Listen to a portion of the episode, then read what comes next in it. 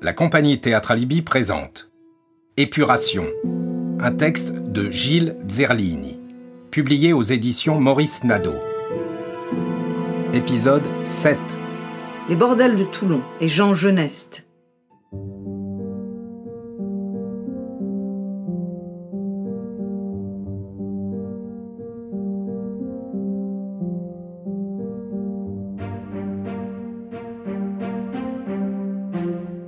Dire que la Basse-Ville fut une ville corse n'est pas exagéré. On entendait ici toutes nos langues, y compris le provençal, parlé par les plus vieux ou ceux arrivés récemment de la campagne ou des Alpes. De nombreux Corses travaillaient à l'arsenal, placés par une connaissance politique ou familiale. Les réseaux, les coteries, les coups de main étaient légion. L'industrie de la chair était presque exclusivement tenue par des Corses, contrebalancée par ceux de leurs compatriotes engagés dans la police. On jouait en quelque sorte la comédie du gendarme et du voleur à l'échelle d'une ville. Notre langue était leur argot qui les distinguait des autres. Louis connaissait bon nombre de souteneurs, des pays, des amis de régiments retrouvés après-guerre. Et son amitié avec Marie-Fabiane lui ouvrit les portes de toutes les maisons closes. Le quartier réservé de la visitation n'avait aucun secret pour lui. Il y pratiquait une activité parallèle à son travail salarié. Quand l'occasion s'en présentait, il entraînait des marins en goguette dans telle ou telle maison et touchait une forme de pourcentage sur cette contribution à l'économie de l'entreprise. Évidemment, c'était particulièrement l'établissement des trois singes qui recueillait le plus souvent ses faveurs. Louis Germani était corse, c'est-à-dire qu'il parlait sa langue, qu'il était né à Penta di Casinca, qu'il se maria avec une corse d'un village voisin, Félicité de Minici. Je ne sais pas si cela constitue assez d'éléments pour attester d'une identité contemporaine. En tout cas, à l'époque, je crois qu'ils étaient suffisants, bien qu'au fond inutiles. On vivait, on ne s'exhibait pas. La langue était un vecteur de communauté, pas un faire-valoir. Les Corses ont toujours voyagé, mais le terme de voyage n'est pas adéquat car, aujourd'hui, il est totalement galvaudé dans un monde, une planète comme ils disent, où l'on se fait Prague, Barcelone, Sydney ou Venise, où l'on va se dégorger en Asie du Sud-Est. Eh oui, ça y est. La Terre est devenue un village. Quelle tristesse. Et plus le temps s'accélère, et plus le village se réduit. Quelle abnégation des cultures et des langues différentes, de la complexité des êtres. Moi qui, enfant, distinguais une langue, du moins ses variétés, ses nuances et son accent, à une vallée près. Aujourd'hui, chacun parle comme l'autre, dans une soupe maigre, matinée quelquefois, d'un anglais que même William Shakespeare aurait du mal à entendre. Je ne sais si la langue lit. Après l'armistice de 1940, les affaires continuèrent à un rythme régulier, puisque de nombreux bâtiments de la flotte étaient consignés dans la rade, puis, une fois le sabordage accompli, les Allemands remplacèrent les matafs. Ils payaient mieux, et bien qu'avares, ne comprenaient pas grand-chose aux tarifs en vigueur. Souvent, les filles se moquaient d'eux en les affublant de termes injurieux durant l'acte, forme sournoise de résistance. Ainsi, Louis remplit son escarcelle, et il n'était pas rare de le voir en discussion serrée avec un groupe de soldats, occupé qu'il était à leur expliquer avec force geste l'emplacement et la qualité et les spécialités du personnel de tel ou tel établissement. Il passait quelquefois, bon berger, en tête d'un troupeau vert réséda sur la place du pavé d'amour, comme s'il conduisait des élus à travers les portes du paradis.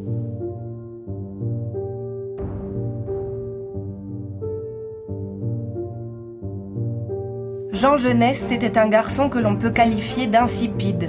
Sa peau frôlait le gris, ses yeux presque jaunes semaient l'inquiétude et le doute, puaient la soumission et la banalité.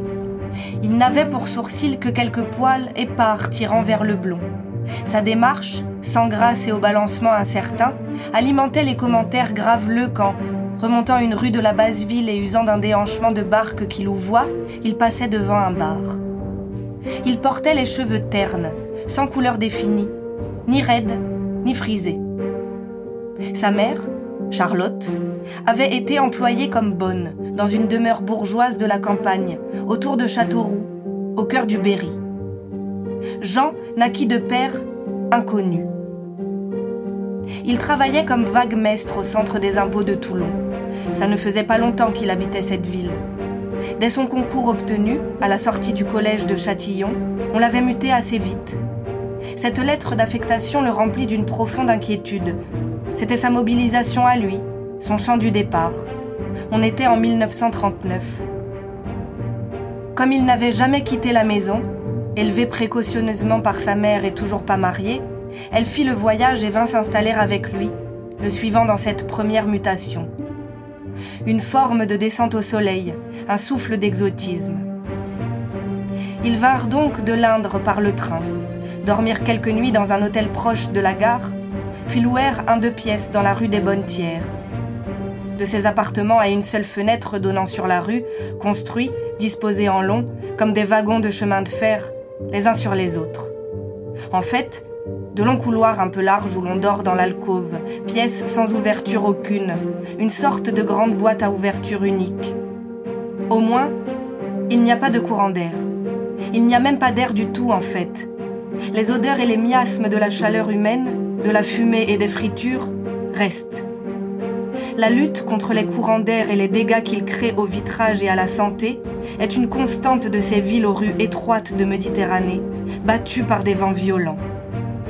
Cette vie nouvelle dispensait une nouvelle atmosphère. Comme l'a dit Arletty à Louis Jouvet en parlant de Toulon. À Toulon, il y a de l'air puisqu'il y a la mer. Tu respireras mieux. Et le magnifique breton, au souffle court, grandiose statue du commandeur, lui rétorquant avec morgue Partout où on ira, ça sentira le pourri. Résumant d'une phrase l'impossibilité d'une vie plus légère dans cette époque d'avant-guerre ou d'après-guerre, selon que l'on prenne comme repère la Grande Guerre ou la Drôle de Guerre. De ces guerres qui sont les heures sonnées du siècle passé. De toute manière, tout est pourri.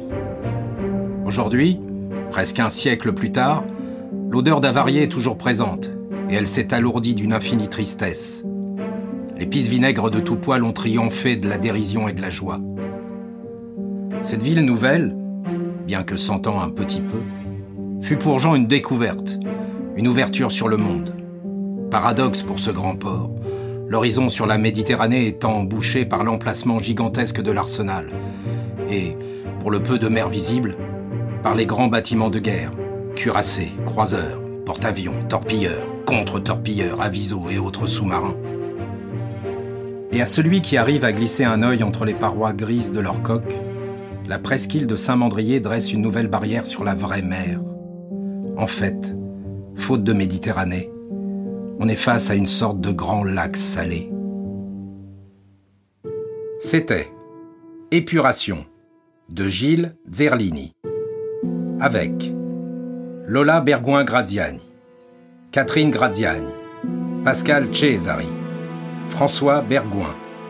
Réalisation, composition musicale et habillage sonore, Enzo Mosconi.